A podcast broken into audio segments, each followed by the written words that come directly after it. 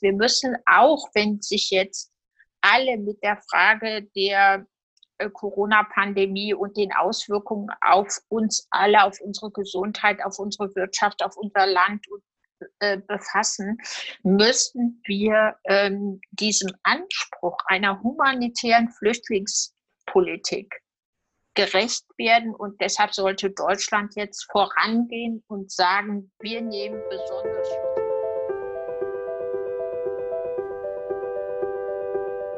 Ja, herzlich willkommen zu Enger 2020, dem Podcast von Bündnis 90 Die Grünen Stadtverband Enger. Mein Name ist Mike Babenhauser-Heide. Ich bin Sprecher des Stadtverbandes und an meiner Seite ist unsere Fraktionsvorsitzende und Bürgermeisterkandidatin Regina Schlüter-Ruff. Hallo Regina. Hallo Mike. Vielen Dank, dass du diesen Aufwand betreibst für uns. Ja, ja, an der Seite eher virtuell. Wir machen Social Distancing. Ähm, meine, es liegt uns Ostwestfalen ja angeblich im Blut, aber wir machen es diesmal mit etwas mehr Leidenschaft und mit etwas mehr Verantwortung. Und deswegen äh, läuft diese Aufnahme übers Internet. Wir hoffen, es wird gut. Das ist unser erster Podcast und äh, wir haben geplant, so alle zwei Wochen in den nächsten Monaten mit unterschiedlichsten Themen rauszukommen und äh, auch auf die Weise ein bisschen Diskussion noch in der Stadt möglich zu machen, auch wenn wir uns nicht treffen können. Und äh, zu unserer Premierensendung kamen wir auch einen besonderen Gast, nämlich äh, unsere zuständige Bundestagsabgeordnete, erste parlamentarische Geschäftsführerin und kommunalpolitische Sprecherin der Bundestagsfraktion. Hallo, Britta Hasselmann. Ja, hallo, ihr beiden. Ich freue mich, heute dabei sein zu können. Mhm. Hallo, Britta. Ja, Britta, du bist ja öfter in Enger. Du bist ja mindestens jedes Mal beim Kirschblütenfest dabei. Dieses Mal wird es leider kein Kirschblütenfest geben. Aber wir sprechen schon mal eine Einladung für 2021 aus und sind ziemlich genau. zuversichtlich, dass es dann auch wieder alles gut läuft. Äh, dieses Mal virtuell. Du sitzt in Bielefeld. Wir sitzen in Dreien und enger Mitte und äh, wir versuchen jetzt äh, diese, dieses Gespräch ähm, ähm, zu machen. Und äh, Situation ist ja momentan ziemlich unwirklich in ganz Deutschland. Und dort ist letzte Woche eine sehr unwirkliche Bundestagssitzungswoche. Das ging auch sehr über die Medien, was auch diese Abstandsregeln im Bundestag betrifft.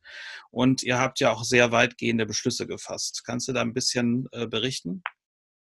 Ja, ich glaube, es geht mir wie euch und allen Bürgerinnen und Bürgern, äh, egal wo man wohnt oder arbeitet oder was man macht, äh, dass wir sowas noch nie erlebt haben äh, wie diese Krisenzeit der Corona-Pandemie. Und äh, deshalb war es für uns auch eine ganz außergewöhnliche Sitzungswoche im Deutschen Bundestag in der letzten Woche.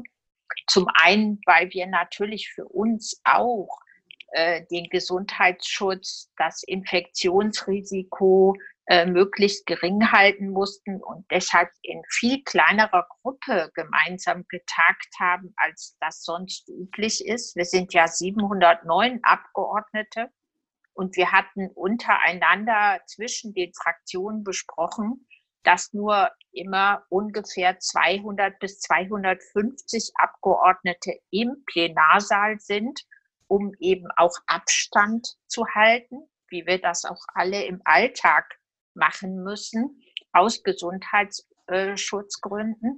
Und äh, die anderen Abgeordneten haben dann die Plenardebatte, die Diskussion über die vielen Gesetzentwürfe und die notwendigen Rettungsschirme, die beschlossen wurden, in ihren Büros am Parlamentsfernsehen verfolgt und sind nur für die Abstimmung in den Plenarsaal gekommen. Das heißt, das war ein außergewöhnliches Zusammentreffen, schon allein ähm, optisch. Jede und jeder, der diese Plenarsitzung verfolgt hat, konnte das sehen. Wir saßen in weiten Abständen voneinander und eben äh, nur als kleine Fraktion, bei uns zum Beispiel, die grüne Bundestagsfraktion hat 67 Abgeordnete, im Plenarsaal waren nur 25.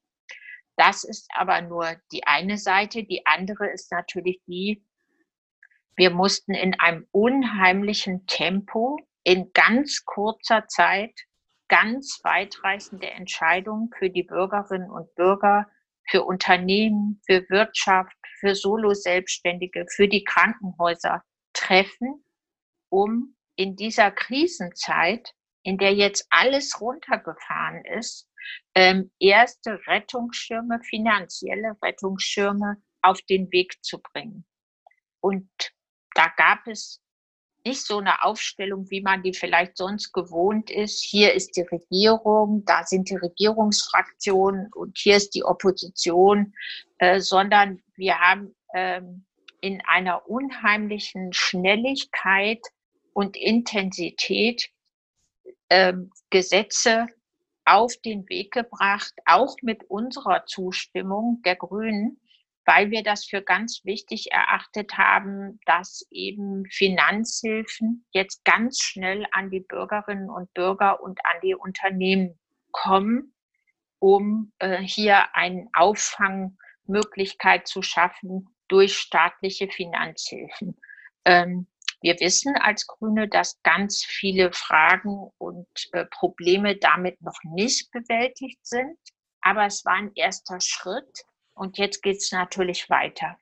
Ja, also ihr, ihr, habt ja auch selbst Sachen eingebracht in, in das Paket. Ähm, letztlich war das ja auch ein ganz gutes Zusammenspiel zwischen Regierung und dem demokratischen Teil der Opposition, sage ich jetzt mal. Die Opposition wurde ja auch gebraucht, um äh, trotz der Abgeordneten, die nicht äh, anreisen konnten, diese Kanzlerin-Mehrheit hinzukriegen. Ähm, wie, wie, also was, was hätte man vielleicht noch reinbringen können, beziehungsweise was, was habt ihr da äh, in diesem Beschluss mit äh, reingekriegt? Ja, also zum einen mussten wir, ähm, weil einfach so viele Finanzhilfen jetzt akut und auch in der Zukunft notwendig sein werden, äh, mussten wir die Schuldenbremse aussetzen. Ähm, und dafür brauchte es eben eine Mehrheit von äh, 355 Ja-Stimmen im Deutschen Bundestag. Da wie auch in der Gesellschaft, in Familien am Arbeitsplatz Menschen mit Corona positiv getestet sind oder in freiwilliger Quarantäne waren, äh, waren nicht so viele Abgeordnete da, so dass CDU und SPD aus eigener Kraft hätten, diese Aufhebung, Aussetzung der Schuldenbremse hinzukriegen. Und wir haben als Grüne aus voller Überzeugung gesagt, ja, es braucht jetzt so viele Finanzhilfen, dann ähm, wird die Schuldenbremse eben befristet auf Zeit aus gutem Grund ausgesetzt. Wir haben darüber hinaus ein Wirtschaftsstabilisierungsgesetz. Das ist was, was sich an die großen und größeren Unternehmen richtet, auf den Weg gebracht, wo klar ist, ähm, dass es ähm, für die Liquidität und für die Unterstützung der, äh, der großen Unternehmen Finanzhilfen geben soll. Wir haben ein Sozialgesetzpaket auf den Weg gebracht, wo dann insbesondere zum Beispiel freischaffende Künstlerinnen, Solo-Selbstständige, der Friseur um die Ecke, ja, das kleine Kosmetikstudio oder die Goldschmiedin, äh, die einen kleinen Laden in Herford, Enger oder Bielefeld hat, Finanz- äh, und Überbrückungshilfen beantragen kann, relativ unbürokratisch äh, und äh, Mietkostenzuschüsse und sowas kriegen kann, ähm, weil ja viele von heute auf morgen einfach äh, mit dieser Situation konfrontiert sind, dass sie ihre Geschäfte, ihren kleinen Einzelhandel schließen müssen ähm, und äh, ihre Miete natürlich trotzdem zahlen müssen. Ähm, es ist auch ein erleichterter Zugang zu Leistung der Grundsicherung ähm, erfolgt mit diesem Gesetz. Ähm, und darüber hinaus gab es noch drei weitere Gesetze, die sich ähm, auf ähm, den Schutz und einen Rettungsschirm für Krankenhäuser beziehen, das Infektionsschutzgesetz und eine ganze Reihe Veränderungen im BGB, also im bürgerlichen Gesetzbuch. Bei allen haben wir versucht, uns einzubringen in der kurzen Beratungszeit und haben auch Verbesserungen und Veränderungen erwirkt, aber es fehlen Sachen. Aus grüner Sicht ist es zum Beispiel ganz ähm, schlecht, dass wir bisher kein Hilfsangebot für arme Familien haben. Denn gerade die armen Familien, die armen Kinder, die zum Beispiel jetzt durch die Schulschließung auch nicht mehr zum kostenlosen Mittagessen oder zum Frühstück vor der Schule gehen können, die Menschen, die ihre Sozialleistung, also ihr ALG 2, bisher unterstützend sozusagen durch das Angebot der Tafeln wahrgenommen haben. All das findet äh, ja im Moment nicht statt, kann nicht stattfinden. Und äh, deshalb äh, leiden hier ganz besonders arme Familien darunter, dass es äh, für sie keine Angebote gibt und dass die Angebote, die es bisher gab, wegfallen. Und ähm, das ist verheerend, gerade für diejenigen, äh, die eh schon an der Armutsgrenze oder in Armut leben. Und deshalb drängen wir hier sehr, dass jetzt in einem zweiten Schritt gerade für die Menschen Hilfen und Unterstützung angeboten werden, weil die sind in diesem ersten Paket, äh, Hilfspaket nicht drin. Äh, und da gibt es noch eine ganze Reihe weiterer Beispiele, was gerade heute und auch in den letzten Tagen sehr intensiv diskutiert wurde, äh, ist die Frage der europäischen Solidarität. Also inwieweit kann man gemeinsame Anleihen aller europäischen Länder jetzt auf den Weg bringen, damit eben auch Ländern, die finanziell viel schlechter dastehen als unser Land, wie Italien oder Spanien, und sehr, sehr massiv betroffen sind von dieser Corona-Pandemie, wie äh, dass wir hier gemeinsam und solidarisch agieren und uns unterstützen. Und ein letzter Punkt ist vielleicht der Blick auch auf die vielen Pflegekräfte, das Personal in den Krankenhäusern. Wir sind allen zu unheimlichen Dank verpflichtet. Wir wissen, die Menschen gerade in diesen Berufen geben echt alles und äh, bis zur Aufgabe sozusagen engagieren die sich in ihren äh, Hilfeberufen. Und äh, ich glaube, es ist ganz wichtig, dass wir jetzt auch sehr schnell in einem zweiten Schritt über eine bessere Entlohnung all der Pflegekräfte, die im Krankenhausbereich, in der Altenpflege, in den Pflegeheimen, in der stationären Einrichtung arbeiten, dass wir da ein deutliches Signal geben, nicht nur Dank und Anerkennung, sondern diese auch durch Bonizahlung, höhere Entlohnung äh, sehr, sehr schnell auf den Weg bringen und hier ein Zeichen setzen. Mhm.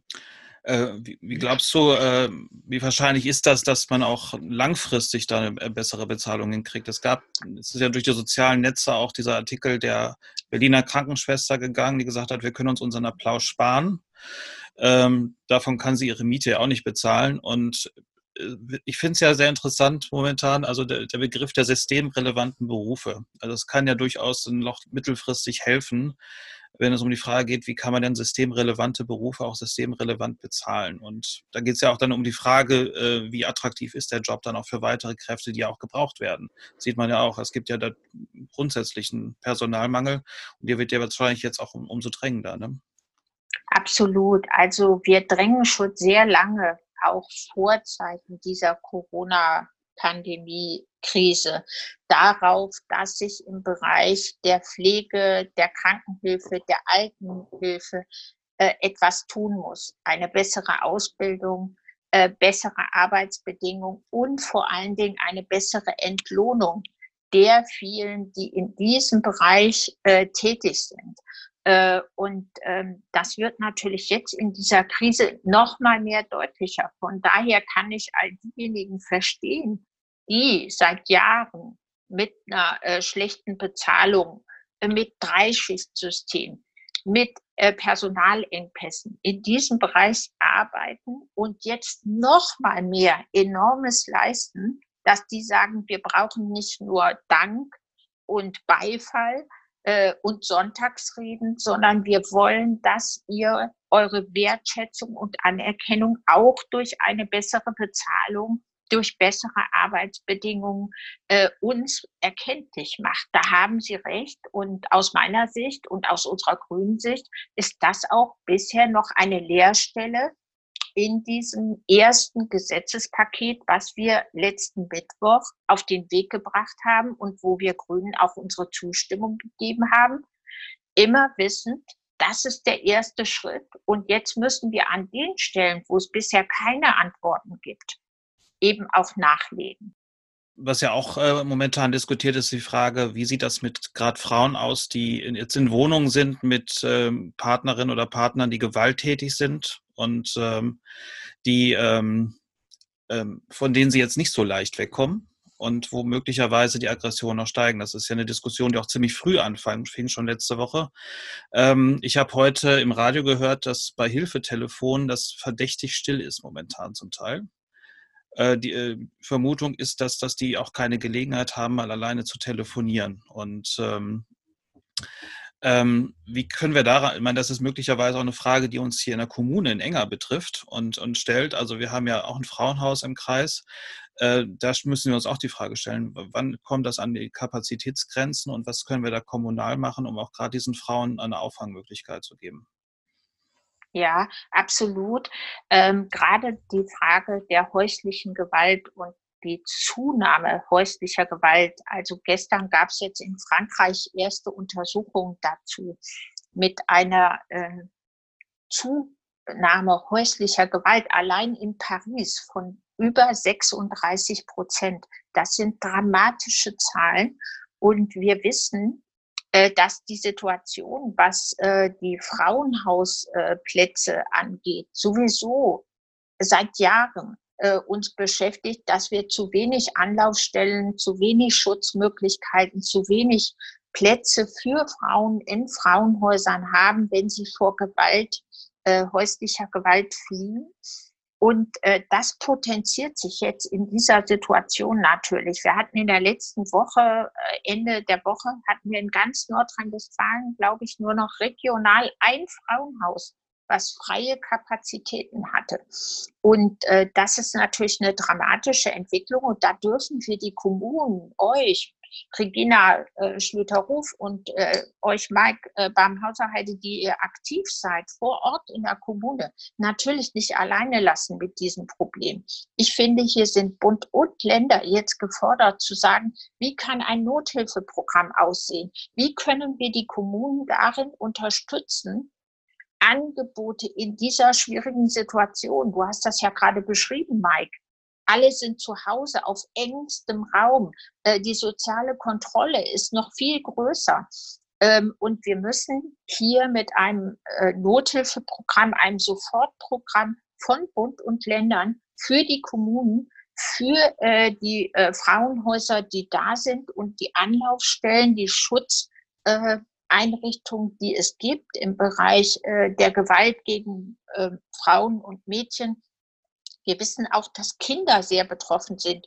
Uns äh, melden Jugendämter zurück, dass es wahnsinnig schwer ist, äh, den Kontakt zu halten zu Kindern, die man sonst vielleicht im offenen Ganztag in der Schule morgens sieht oder die man in Sozialarbeitsstadtteil äh, Zentren sieht, äh, ja, da findet ja auch eine Kontrolle, ein Zugang, da ist eine Bindung an die Kinder da. Und das ist jetzt alles abrupt aufgelöst. Und deshalb das Thema häusliche Gewalt ist ein ganz extremes, äh, ganz großes Thema, ähm, wo jetzt einfach ähm, die Städte und Gemeinden darin unterstützt werden müssen und diejenigen Frauenhäuser, die Nothilfevereine, die da aktiv sind, darin unterstützt werden müssen, andere zusätzliche Angebote zu machen. Manche Städte gehen dazu über zu sagen, es stehen Hotels leer. Wir versuchen dadurch äh, mehr Kapazitäten für Unterbringung zu haben. Hilfetelefone.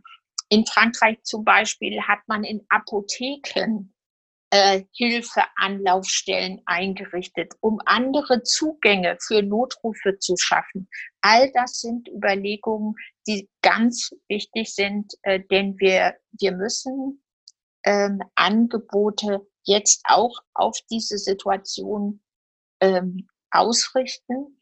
Und die sind wahrscheinlich sehr, sehr unterschiedlich äh, beim Thema häusliche Gewalt gegen Frauen und Mädchen und nochmal für Kinder auf eine andere Art zu beantworten, aber sie sind drängend äh, und mit denen müssen wir uns beschäftigen. Mhm. Ja, wir wissen ja auch, dass, dass gerade so eine Krise wie diese äh, bei Menschen, die ohnehin schon psycho, psychisch äh, vorbelastet sind, auch nochmal was triggert. Ne? Also uns bedrückt es ja auch, wenn wir sehen, wie das Leben aus unserer Stadt rausgeht, wenn wir zum Einkaufen gehen und diese Sicherheitsmaßnahmen ähm, erleben. Und ähm, ich finde es übrigens bei uns nochmal sehr beeindruckend, wie professionell und freundlich die Kassiererinnen und Kassierer in der Supermarktkasse sind. Das äh, ist, ist groß. Also wenn man bedenkt, dass trotz dieser Plexiglasscheibe auch bei denen immer noch ein höheres Ansteckungsrisiko ist, äh, dass also immer noch dieses äh, äh also dass die auch praktisch äh, an vorderster Stelle sind und ähm, und freundlich mit einem umgehen. Ich finde das sehr beeindruckend, was da passiert. Aber trotzdem, äh, die Situation die greift uns ja alle an. Und, äh, und wenn Leute psychisch vorbelastet sind, heißt das natürlich noch was anderes für sie. Deswegen hat beispielsweise im Kreis Herford der Psychiat sozialpsychiatrische Dienst hat jetzt auch am Wochenende ist, ist ansprechbar. Es wird ja zumindest was gemacht. Es gibt Möglichkeiten. Aber die Frage, ob man dieses versteckte Elend und die versteckte das versteckte Drama dann noch sehen kann, wenn die Leute dann zu Hause in den Wohnungen sind, das ist etwas, wo wir, glaube ich, ein bisschen näher dran gehen müssen. Klar, das ja. gilt auch für die ganzen Entschuldige, Regina, jetzt habe ich so lange geredet. Ja, an der Sag Stelle würde ich euch beiden äh, unbedingt recht geben. Nach meiner Beobachtung ist es auf der einen Seite so, ähm, dass Menschen sehr rücksichtsvoll miteinander umgehen, dass es äh, Hilfen gibt für ältere Menschen, äh, ihnen, sie zu unterstützen beim Einkauf oder beim Gang in die Apotheke, weil sie zu den Risikogruppen gehören, dass sie nicht aus dem Haus müssen. Auf der anderen Seite dadurch, dass Familien zum Teil auf engerem Raum ähm, mehrere Wochen miteinander verbringen müssen, ähm, es dann zu den Aspekten kommt, die ihr eben schon benannt habt. Und da äh, sind die äh, paritätisch organisierten Organisationen wie Diakonisches Werk, AWO, DRK und ähnliche im Moment sicherlich auch sehr gefordert oder auch das ähm, Notfalltelefon. Die Adressen findet man ja Gott sei Dank immer noch in der Zeitung. Also auf der einen Seite der sehr positive Umgang, dieser Aspekt, den wir ja auch äh, an vielen Stellen in den Medien wahrnehmen können. Es wird geklatscht, aber das reicht halt nicht. Und ein Aspekt, den ich noch mit einbringen möchte, ist natürlich, ähm, wie sieht es in den stationären ähm, Alten- und Pflegeeinrichtungen aus. Das finde ich sehr besorgend, besorgniserregend im Moment. Ähm, zum einen die fehlende Versorgung mit Schutzkleidung und Desinfektionsmitteln und zum anderen, wenn ich mir die Zahl von heute anschaue, 32 ähm, Virustote in Pflegeheimen, davon zwei in OWL, die 32 bezogen sich jetzt auf Nordrhein-Westfalen. Äh, das ist eine Dimension, die konnten wir uns so nicht vorstellen. Und für alle Bewohner und aber auch für die Angehörigen ist das natürlich sehr hart, wenn man dann ein Kontaktverbot hat, äh, das natürlich unumgänglich ist. Aber ähm, davon ist man ja nie ausgegangen, dass man seine älteren Angehörigen in solch einer Situation noch nicht mal direkt begleiten kann.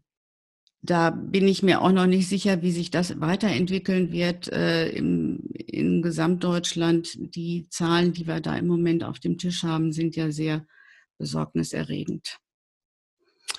Ähm, dann hat Britta eben noch was äh, gesagt zu dem Thema ähm, Zusammenleben zu Hause. Auf der einen Seite ist das natürlich erstmal wunderbar. Es ist entschleunigend für alle die öffentlichen Einrichtungen haben geschlossen. Die ersten Tage war das vielleicht wie Urlaub, aber das hat sich dann sicherlich sehr geändert.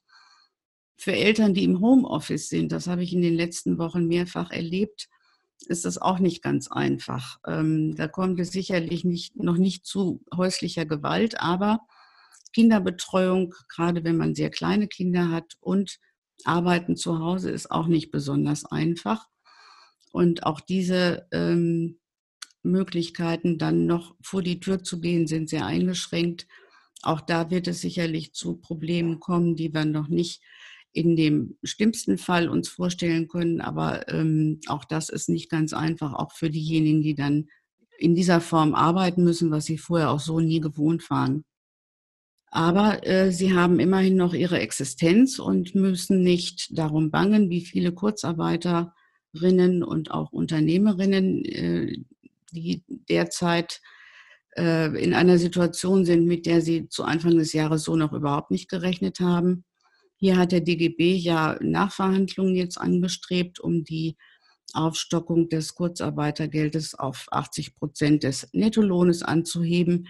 Und dieses erscheint mir sicherlich sehr notwendig, insbesondere in Branchen, wo sowieso fast nur der Mindestlohn gezahlt wird. Äh, ich habe mal nachgeguckt, die Hilfen für Selbstständige, Familienunternehmen und ähnliche, die Britta eben schon genannt hat, werden in Nordrhein-Westfalen sehr nachgefragt. Ähm, heute war zu lesen, dass es inzwischen 285.000 Anträge auf Soforthilfen hier in Nordrhein-Westfalen schon gegeben hat. Ob das nun alle sind, wage ich zu bezweifeln. Das mag auch nur die Spitze des Eisbergs erstmal sein. Und manche schauen erstmal, wie weit sie denn kommen, bis sie wieder in den vollen Arbeitsprozess sich eingliedern können.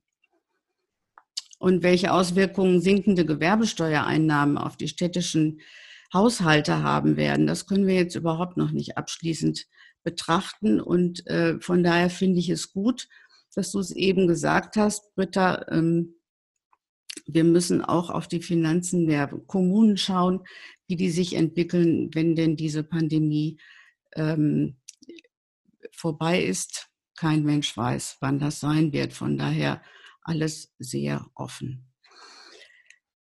Ja, und dann gibt es ja auch noch die äh, kommunalpolitische Arbeit, die ja im Moment auch völlig brach liegt, stillsteht.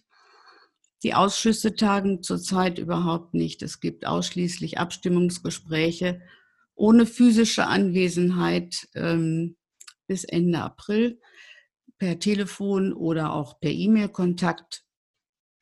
Entschuldigung. Zum Teil wird auch über Dringlichkeitsbeschlüsse äh, gearbeitet, wenn es notwendig ist. Ähm, an der Stelle möchte ich einmal positiv erwähnen die Zusammenarbeit der neuen äh, Bürgermeister in den kreisangehörigen Kommunen, Kreis Herford und des Landrates.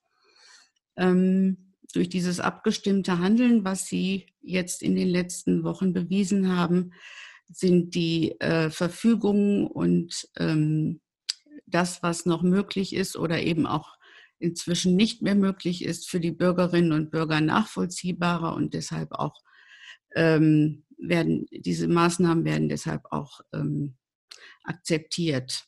Die Rathäuser sind geschlossen, wie alle anderen öffentlichen ähm, Einrichtungen ja auch. Aber die Bürgertelefone sind alle erreichbar und geschaltet, sodass man dort jeweils auch immer nachfragen kann, wenn Unsicherheiten da sind. Was natürlich auch völlig wegfällt, ist ähm, die Unterstützung geflüchteter Menschen, die wir hier in unserem Bereich haben, die zu uns in Enger auch gekommen sind. Ähm, Unterstützungsangebote gab es bisher überwiegend im Haus der Kulturen. Das ist nun auch geschlossen. Ähm, Sprachkurse fallen weg, Möglichkeiten, sich zu treffen, sich auszutauschen, fallen weg, Beratungsangebote fallen weg. All das äh, hoffe ich doch sehr, dass wir das ganz schnell wieder einführen können, weil äh, das ähm, ja sehr erforderlich ist, um äh, Integration weiterhin auch möglich zu machen in enger. Aber auch diese Medaille hat zwei Seiten, finde ich.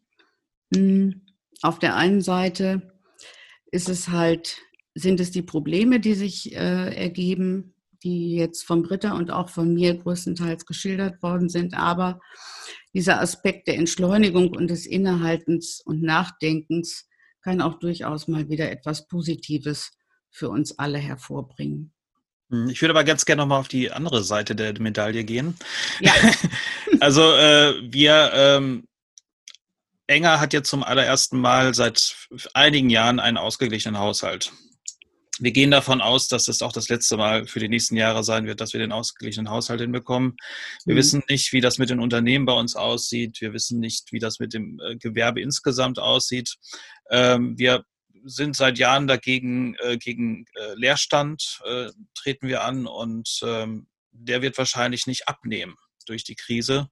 Und äh, das ist für mich dann die Frage, ja, wo, wo stehen die Kommunen und welche Hilfe bekommen sie? Also äh, wo ist, ist das Land, wo ist der Bund? Äh, äh, ich glaube, es wird sehr schwierig, wenn je länger die Pandemie anhält, äh, es wird sehr schwierig, dann die Konsequenzen wirklich alleine zu tragen für uns als, als Stadt. Ja, also ich halte das äh, für ausgeschlossen, dass am Ende jede Stadt, jede Gemeinde, jeder Kreis äh, darauf zurückgeworfen ist, damit alleine zurechtzukommen. also Natürlich ist die Situation in jeder Stadt und Gemeinde unterschiedlich. Wir wissen, dass sich die Städte ganz äh, verschieden entwickeln und das ist ja auch schön so, die Vielfalt der Regionen und der Städte. Aber es kommen so viele Aufgaben auf uns zu. Äh, wir, und wir wissen alle noch nicht genau, wie lange diese Krisenzeit der Corona-Pandemie dauert, wie sich das entwickelt. Es ist für alle neu. Und ähm, natürlich äh, ist es für eine Stadt, in der jetzt Gewerbebetriebe sind, äh, die auch massiv beeinträchtigt sind von dieser Krise, dann gleich spürbar durch zurückgehende Gewerbesteuereinnahmen oder die Tatsache, dass wir in diesem Sozialgesetzpaket den Zugang zu Grundsicherungsleistungen äh, erleichtert haben, verbessert haben, dadurch, dass wir nicht mehr die Angemessenheit der Wohnung prüfen, werden mehr Kosten der Unterkunft auf die Kommunen zukommen. Und äh, all das sind so Fragen, äh, die damit verbunden sind, äh, dass es ähm, mehr zu finanzieren geben wird in den Städten und Gemeinden. Und ich glaube, hier ist deutlich, dass jetzt im zweiten und dritten Schritt, nachdem wir die ersten Hilfspakete auf den Weg gebracht haben, das waren kurzfristige Maßnahmen, bei denen sozusagen Kredithilfen, Soforthilfen, Zuschüsse, äh, Unterstützungsfinanzmittel äh, für Krankenhäuser und Solo-Selbstständige und Wirtschaftsunternehmen auf den Weg gebracht wurden oder auch eben der Zugang für jede einzelne Betroffene zur Grundsicherung erleichtert wurde. Aber jetzt im zweiten Schritt, da und im dritten, stehen halt die ganzen anderen Fragen an die Fragen, welche Gruppen haben wir bisher nicht im Blick gehabt und was müssen wir bei Problemen, die da entstehen, tun. Regina hat zum Beispiel vorhin ja die Situation im Homeoffice für Familien mit Kindern angesprochen. Die ist nicht nur leicht nach dem Motto, jetzt sind alle zu Hause, wie schön, und jetzt können wir zu Hause arbeiten und die Familie ist den ganzen Tag zusammen. Äh, Kindertagesbetreuung hat ja auch was ganz Positives für die Entwicklung von Kindern und dass Menschen im Arbeitsleben ihre Kolleginnen und Kollegen treffen. Also ähm, wie sich das alles darstellt oder die besondere Betroffenheit, ähm, was bedeutet eigentlich ähm, dieses Besuchsverbot, das Kontaktverbot für Menschen, die in Alten- und Pflegeheimeinrichtungen äh, leben die dement sind oder die äh, psychisch erkrankt sind, ähm, Mike, wie du das gerade beschrieben hast, äh, diese, diese zusätzliche Belastung, die durch die völlig veränderte Situation auftritt im Alltagserleben, diese Vereinsamung, auch was das für Angehörige bedeutet, ihre nahen Verwandten nicht mehr regelmäßig sehen zu können, mit ihnen was zu erleben, eine Stunde Kaffee zu trinken, am Bett zu sitzen oder auf dem äh, Sofa äh, in äh, der Besuchseinrichtung. Das alles fällt weg und was das mit Menschen macht, ob jetzt in der Notsituation, die eh besonders betroffen sind oder auch mit uns allen, den Bürgerinnen und Bürgern, ähm, diese Art von Eingriffstiefe in unsere Grund- und Freiheitsrechte, in unsere so liebgewonnenen Lebensgewohnheiten. Die haben wir ja alle noch nie erlebt. Das ist der tiefste Einschnitt in Freiheitsrechte, den wir je erlebt haben. Und was das mit uns allen macht, äh, ist unklar. Äh, und deshalb äh, darf er natürlich auch, muss er immer wieder überprüft werden, ist das noch verhältnismäßig, wie halten wir die Balance zwischen so einschneidenden Maßnahmen und dem Gesundheits- und Infektionsschutz. Und dass darüber auch viele Diskussionen stattfinden, öffentlich, ist total notwendig, glaube ich. Ähm, und dass die Städte und Gemeinden da Unterstützung brauchen, finanzielle Art vom Bund und den Ländern, ähm, wenn wir in der Phase nach diesem sogenannten Shutdown sind, äh, ist für mich völlig offenkundig. Es wird sich dann zeigen, an wie vielen einzelnen Baustellen äh, wir auch Unterstützungsbedarf haben für die Städte und Gemeinden. Aber zum Beispiel Kommunen, denen es bisher jetzt gar nicht gut ging und die vielleicht sowieso in einer finanziellen Notlage sind, die viele Altschulden haben, die können natürlich niemals aus eigener Kraft eine solche Krisensituation bewältigen. Und deshalb, äh, glaube ich, werden wir an ganz vielen Stellen sehen, hier gibt es konkrete Probleme, die nach einer solchen Krise auch zur Krisenbewältigung äh, als Aufgabe vor den Kommunen liegen. Und dann brauchen die die Unterstützung von Bund und Ländern. Da bin ich mir ganz sicher. Und das müssen wir auch heute schon sagen und deutlich machen, dass wir da die Städte und Gemeinden nicht alleine lassen.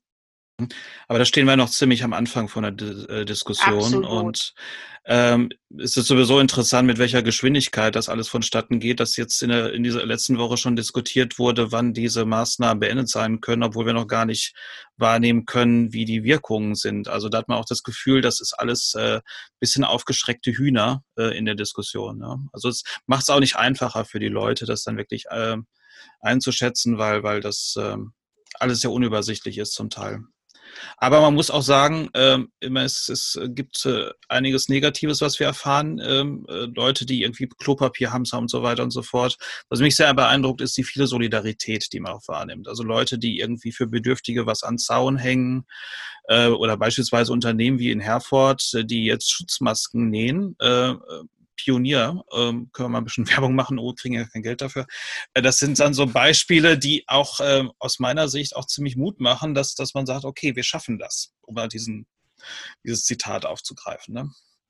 Absolut. Ich finde, äh, ja, wir haben jetzt ganz viel über das, wo noch was fehlt, mhm. wo wir unseren Blick drauf richten müssen, wo wir auch Hilfen anbieten müssen, äh, gesprochen. Aber es gibt natürlich auch ganz viel Neues und Unterstützendes und Gemeinschaftliches. Nachbarschaftshilfen, die sich neu zusammentun. Leute, die für Nachbarn einkaufen, genau. Ja, Unterstützung für einzelne Projekte. Äh, also da gibt es eine unheimliche Kreativität oder guckt euch an, die Kultureinrichtungen sind alle geschlossen. Ja, dabei brauchen Menschen Kultur. Mhm. Das ist doch Lebenselixier. Und ähm, und jetzt gibt es ab und an abends im Netz Konzerte oder es musizieren Leute auf ihren Balkonen. Ja. Also es gibt so viel Kreativität, Bringdienste ähm, und, und, und, und, und. Mhm. Äh, das ist schon auch, ähm, finde ich, was sehr, sehr Positives, dass in dieser Gemeinschaft dann auf eine andere Art und Weise in unserer lebendigen Zivilgesellschaft auch wieder was Gemeinschaftliches gelebt wird. Vielleicht bleibt das ja. Das wäre doch eine ganz gute Geschichte. Ja. Das wäre wunderbar. Aber vielleicht noch einmal die Zahlen aus, äh, aus dem Kreis Herford, weil es ist ja leider so, dass wir den Höhepunkt wohl immer noch nicht erreicht haben. Wir haben äh, Stand äh, gestern Abend 176 bestätigte Fälle von Corona, davon 52 inzwischen genesen. Sieben Personen derzeit in stationärer Behandlung, ähm, in Enger sind neun Personen derzeit infiziert und gestern war dann der erste, das erste Todesopfer im Kreis Herford zu beklagen. Mhm. Äh, wir haben also die Spitze des Eisbergs noch nicht erreicht. Und an dieser Stelle möchte ich auch noch mal appellieren an alle. Die meisten halten sich ja inzwischen an die Vorgaben in unserer Bevölkerung. Man erlebt es immer wieder. Äh, egal welches Alter, Kontakte werden eingeschränkt und ähm, auch wenn es schwerfällt, das haben wir eben schon mal besprochen. Sie halten Abstand, sie sorgen für ausreichendes Händewaschen und Desinfektion, sofern die Mittel denn vorhanden sind. Das müssen wir noch eine ganze Zeit so weitermachen, äh, auch wahrscheinlich über die jetzt vorgeschlagene Zeit nach den, nach den Osterferien hinaus. Und äh, wir hoffen, dass wir dann alle mit ähm, guter Gesundheit irgendwann aus der Pandemie dann wieder herauskommen. Aber die ähm, Szenarien, die es da so gibt, sind ja noch sehr unterschiedlich. Da können wir uns zeitlich noch gar nicht äh, zu genau. äußern. Genau. Und äh, von daher finde ich auch jegliche Diskussion äh, derzeit völlig unangebracht, äh, wann denn die locker, komplette Lockerung der Verbote oder Einschränkungen wieder sein wird. Mhm. Ähm, an der Stelle sind wir noch lange nicht. Mhm. Gut, aber ähm, ich würde ganz gerne am Schluss noch auf eine andere Diskussion, die momentan leider so ein bisschen an den Rand gedrängt wurde, äh, einsteigen. Ja. Nämlich die Frage, wie sieht das äh, mit den Geflüchteten auf Lesbos aus? Und äh, wann kommen die da raus? Beziehungsweise was können wir von Deutschland aus tun, um um äh, diese Situation äh, zu lösen, weil das ist ja nicht hinnehmbar. Und die, äh, der Gedanke, wenn in diesem Lager tatsächlich dann auch Corona äh, auftaucht, das äh, ist ja die Katastrophe schon vorprogrammiert. Ritter, wie ist da ja. die Position der? Ja, die Situation ist absolut beschämend. Also, dass wir in Europa nicht die Kraft finden, gemeinsam hier unterstützend äh, tätig zu werden, die Aufnahmebereitschaft unterstreichen, deutlich machen, wir sind bereit, Menschen aufzunehmen. Äh, das ist aus meiner Sicht wirklich ein äh, sehr, sehr beschämende Situation und es schmerzt mich jeden Tag. So geht es wahrscheinlich vielen Menschen, wenn man die Bilder und Berichte äh, aus äh, den Camps, äh, in denen so viele Menschen sitzen. Die Camps sind alle nicht dafür ausgelegt. Furchtbare hygienische Zustände, äh, medizinisch, alles eine Katastrophe. Äh, und wenn äh, wir dieses Leid sehen, äh, dann äh, verzweifle ich da manchmal dran und denke, warum findet Europa nicht die Kraft? Und wir könnten als Land vorangehen wir haben immer wieder eingefordert als Bundestagsfraktion Bündnis 90 Die Grünen, lasst uns ein klares Signal ausgeben, lasst uns vorangehen, lasst uns sagen, wir nehmen besonders schutzbedürftige Gruppen auf, äh, als ein erstes Signal auch an andere europäische Mitgliedstaaten. Vielleicht folgen uns dann andere äh, und haben sehr geworben bei den anderen demokratischen Fraktionen im Deutschen Bundestag, uns hierin zu unterstützen. Wir wissen, dass es durch die vielen Projekte wie Seebrücke, wie äh, das Bündnis äh, sichere Häfen, in denen sich Städte zusammengetan haben und gesagt haben, wir signalisieren Aufnahmebereitschaft, wir sind bereit, Menschen aufzunehmen. Wir in unserer Stadtgesellschaft, wir wissen, dass wir das äh, hinkriegen und wir sind bereit. Was wollen wir mehr? Die Bereitschaft ist da von über 130 Städten, die sich dazu allein in unserem Land erklärt haben. Und ähm, ja, und im Moment äh, ist einfach eine absolute Blockade da, auch bei der äh, Bundesregierung und äh, bei äh, Union und SPD, äh, und ich habe dafür überhaupt kein Verständnis. Wir müssen auch, wenn sich jetzt alle mit der Frage der äh, Corona-Pandemie und den Auswirkungen auf uns alle, auf unsere Gesundheit, auf unsere Wirtschaft, auf unser Land äh, befassen, müssen wir ähm, diesem Anspruch einer humanitären Flüchtlingspolitik gerecht werden. Und deshalb sollte Deutschland jetzt vorangehen und sagen, wir nehmen besonders schutzbedürftige Menschen auf. Es gibt viele Städte, die bereit sind, die äh, Kapazitäten haben äh, zur Unterbringung. Und wir gehen hier mit einem Signal voran und uns folgen dann hoffentlich andere europäische Länder. Aufnahmekapazitäten werden in den meisten Städten noch vorhanden sein, weil wir ja derzeitig überhaupt nicht so viele Asylbewerber haben, ähm, wie wir sie vor äh, drei, vier Jahren noch hatten. Ne? Ähm, in Enger gibt es zum Beispiel einen Zahnarzt, derzeitig im Ruhestand, äh, Uwe Leiding, der schon sehr häufig für verschiedene Hilfsorganisationen als Zahnarzt weltweit im Einsatz war.